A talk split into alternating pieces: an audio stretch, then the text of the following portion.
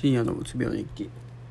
こんにちは深夜です。えっと6日前から撮ってなかったんですね。多分どっかで酒飲んで撮ろうとして結局その撮らずに配信しなかったみたいなのがあったと思います。で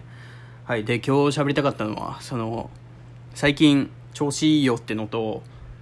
明日の実験をやろう明日実験しようと思ってたんですけどまあできなくなったっていう話でえっとまあその調子がいい理由としてはなんかちゃんと朝起きるようにして、まあ、今日ちょっと10時ぐらいになっちゃったんですけど基本的には8時ぐらいに起きてちょっと運動してでえー、っとまあそこから課題とか、えー、っと勉強とかその企業の研究みたいなんとか就活のためのやってまあ昼飯食ってまた同じことやって走6時ぐらいに走りに行って帰ってきてちょっと筋トレしてプロテイン飲んででまたちょっとやって寝るみたいな生活をしてて。まあいい感じでまあなんかなんていうんですかねあの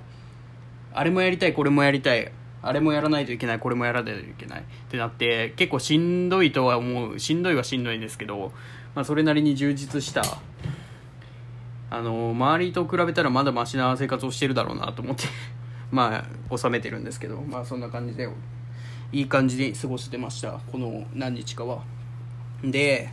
明日の実験の話なんですけど今日そのまあ明日やるって決めてえっ、ー、とまあその誰も使わないことを確認して予約入れてみたいな、まあ、予約システムがあるんですけどそう入れてやっとったのにで今日ふとそのなんかあれなんですよあの機体をその測るやつがあるんですけどあれ違うやつ使わないかんのじゃと思って研究室行って探してたらちょうどいいのがなくて。いやーちょっとそれでそのちょうどいいのがないっていうかその流量がその測れる自分が使いたい領域のやつがなくていや1個あるんですけどその他の人が使ってる。でしかもちょっと違う機体を使ってるからそれに入れるのはまあその計算し違う機体を入れるのは OK なんですけどそれを他の人が違う機体を入れるのに使うからダメだなってなってじゃあもう一個探すかと思って探そうと思ったんですけどその研究室のそのエアコンが壊れててもうマジでもう蒸し風呂状態を めちゃくちゃ暑かってでもう諦めて帰ってきましたね。はい。でまあそうだからそれを明日もう